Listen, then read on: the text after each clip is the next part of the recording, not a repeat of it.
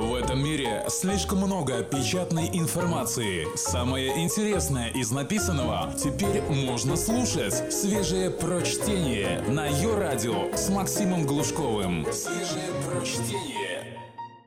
Всем привет! Очередной выпуск для тех, кто не против, что его учат жизни. Как избавиться от эмоций, которые мешают работать?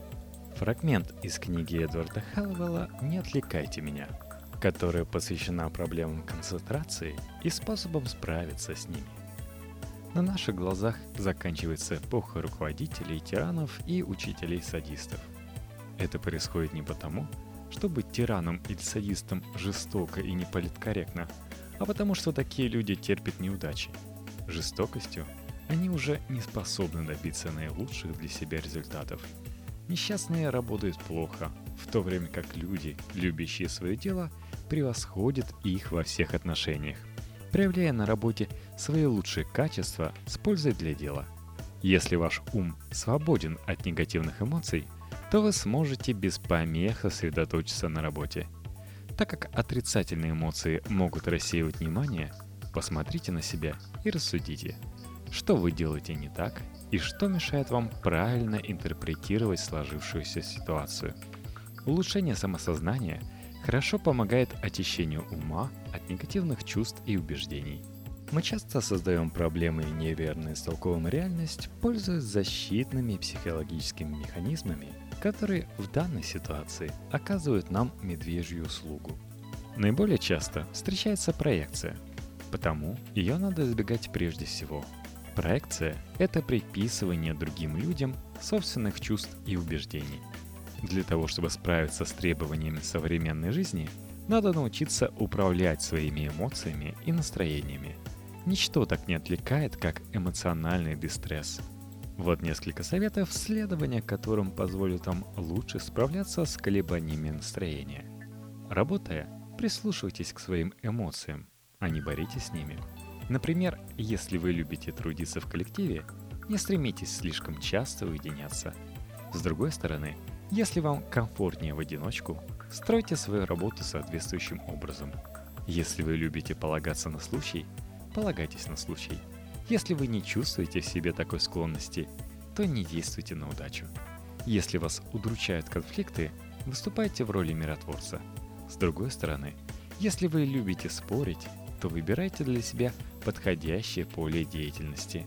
Например, станьте адвокатом или предпринимателем – это мудрость, проверенная веками. Ее знали греки, Библия и Шекспир. Сначала познай себя, а потом будь верен себе. Постарайтесь найти свои горячие клавиши. Выясните, кто и что раздражает вас особенно сильно. Может, все знаки? Или вас выводят из себя люди, вечно перебивающие вас? Вам не нравятся невежи, забывшие, что существует слово «пожалуйста» и «спасибо», Раздражает раболепие? Не нравятся льстецы? Вы терпеть не можете людей, которые добродетельны до лицемерия? Раздражаетесь от хамства, не приносите хвастовства, ненавидите педантизм? Постарайтесь точно определить те горячие клавиши, которые, если нажать на них, выведут вас из равновесия и испортят вам весь рабочий день. Если вы видите, что приближается человек, который наверняка невзначай нажмет такую клавишу, то либо покиньте помещение, либо строго-настрого прикажите себе «Я не позволю ему испортить мне настроение и отвлечь меня от работы. Я буду держать в узде свое настроение и реакцию, на которую провоцирует меня этот субъект». Представьте себя в роли профессионального психолога. Вспомните свое детство и спросите, какие мои черты возникли тогда и сохранились по сей день. Обычно ответ лежит на поверхности – Правда, он может быть не очевиден для вас, так как мы не склонны замечать свои болевые точки, даже если они ясно видны всем окружающим. Для вас эта поверхность все равно, что поверхность Марса. Можете выбрать человека, которому вы доверяете, и попросить его провести вас по этому лабиринту. Вы трудоголик, потому что таковым был ваш отец, а вы хотите подражать ему, а еще лучше превзойти – Испытываете ли вы постоянную неуверенность, потому что были лишены родительской любви? Чувствуете ли вы склонность к жестокому поведению, потому что вам с детства все приходилось делать самостоятельно. Может, вы не способны доверять людям, потому что ваши родители когда-то предали вас в самый трудный момент. Приходилось ли вам заботиться о братьях и сестрах, подменяя родителей, а теперь вы не в силах отделаться от привычки решать чужие проблемы? Если вы сможете обнаружить эти фундаментальные проблемы, то сумеете и разрешить их, преодолеть связанные с ними трудности. Вы перестанете постоянно совершать одни и те же ошибки – наступать на одни и те же грабли. А значит, улучшите свою способность гибкой сосредоточенности на вещах наиболее важных и существенных. Проблемы, возникшие в детстве, портят нам жизнь 24 часа в сутки, 7 дней в неделю. Самопознание может вооружить нас средством, позволяющим преодолеть трудности и справиться с настроениями, причины которых коренятся в далеком прошлом – только свежее прочтение на Йо-Радио. Выясните, что вас мотивирует. Что вы любите делать? Хирург любит оперировать. Предприниматель любит заключать выгодные сделки.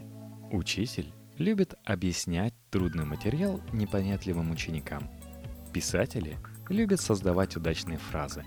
Эмоции могут подавить способность к хорошему труду, но они могут и стимулировать ее – Знайте то, что вы любите делать, и тогда вы сумеете добиться на работе очень больших успехов. Ищите и находите помощь. Всегда имейте в виду, что есть люди, которые знают и умеют то, чего не знаете и не умеете вы. Они могут многому нас научить.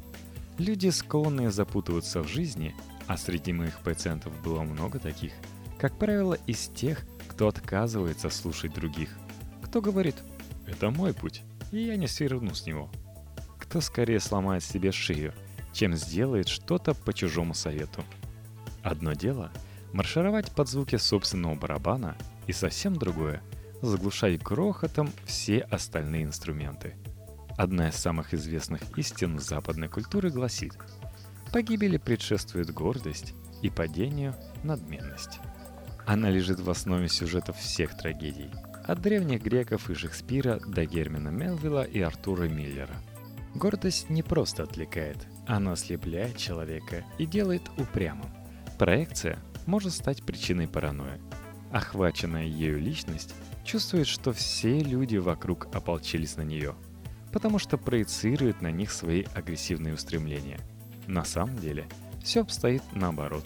Не люди нападают на параноика – а он проявляет агрессию по отношению к ним. Но признание этого чувства для него невыносимо. Чтобы избавиться от него, такой человек проецирует его на других, переворачивая реальность с ног на голову.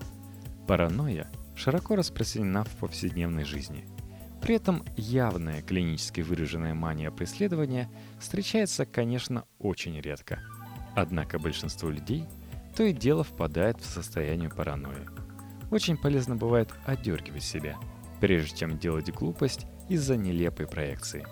Более того, параноидальные идеи сильно отвлекают и мешают сосредоточенности. Они могут занимать людей часами, сутками, месяцами и даже годами. Способность трезво оценивать реальность и ломать параноидальные стереотипы поистине дар небес. Другой распространенный защитный механизм, причиняющий нам массу неприятностей, это отрицание. Столь же примитивный, как и проекция, данный способ защиты заставляет нас не видеть очевидных вещей, происходящих на наших глазах. Мы отрицаем их, потому что не представляем, что с ними делать и как следует поступать. Конечно, закрывая глаза на проблему, мы лишь усугубляем ее. Отрицание распространено так же широко, как и проекция. Профилактикой – является способность выслушивать других людей, предварительно настояв на том, чтобы они, не боясь наказания, честно высказали все, что видят. Третий распространенный защитный механизм, который тоже может изрядно омрачить вам жизнь, это формирование реакции.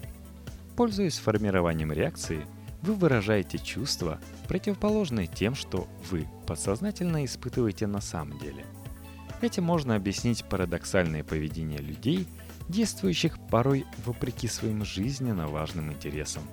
Мы не понимаем, почему они держатся за плохую работу, почему не уходят от неблагодарного руководителя, почему соглашаются на унизительную низкую зарплату, почему мирятся с тем, что другие приписывают себе их заслуги, почему безропотно терпят хамское отношение к себе. У таких людей большие проблемы с признанием собственного гнева, с отстаиванием своих прав и с тем, что они могут посчитать эгоистичным. В отличие от параноидальных личностей, которые проецируют свой гнев на других, человек, прибегающий к формированию реакции, обращает чувства в их противоположность, причем делает это прежде, чем успевает осознать. Наилучший способ решения данной проблемы – задать себе вопрос «Почему я это терплю?»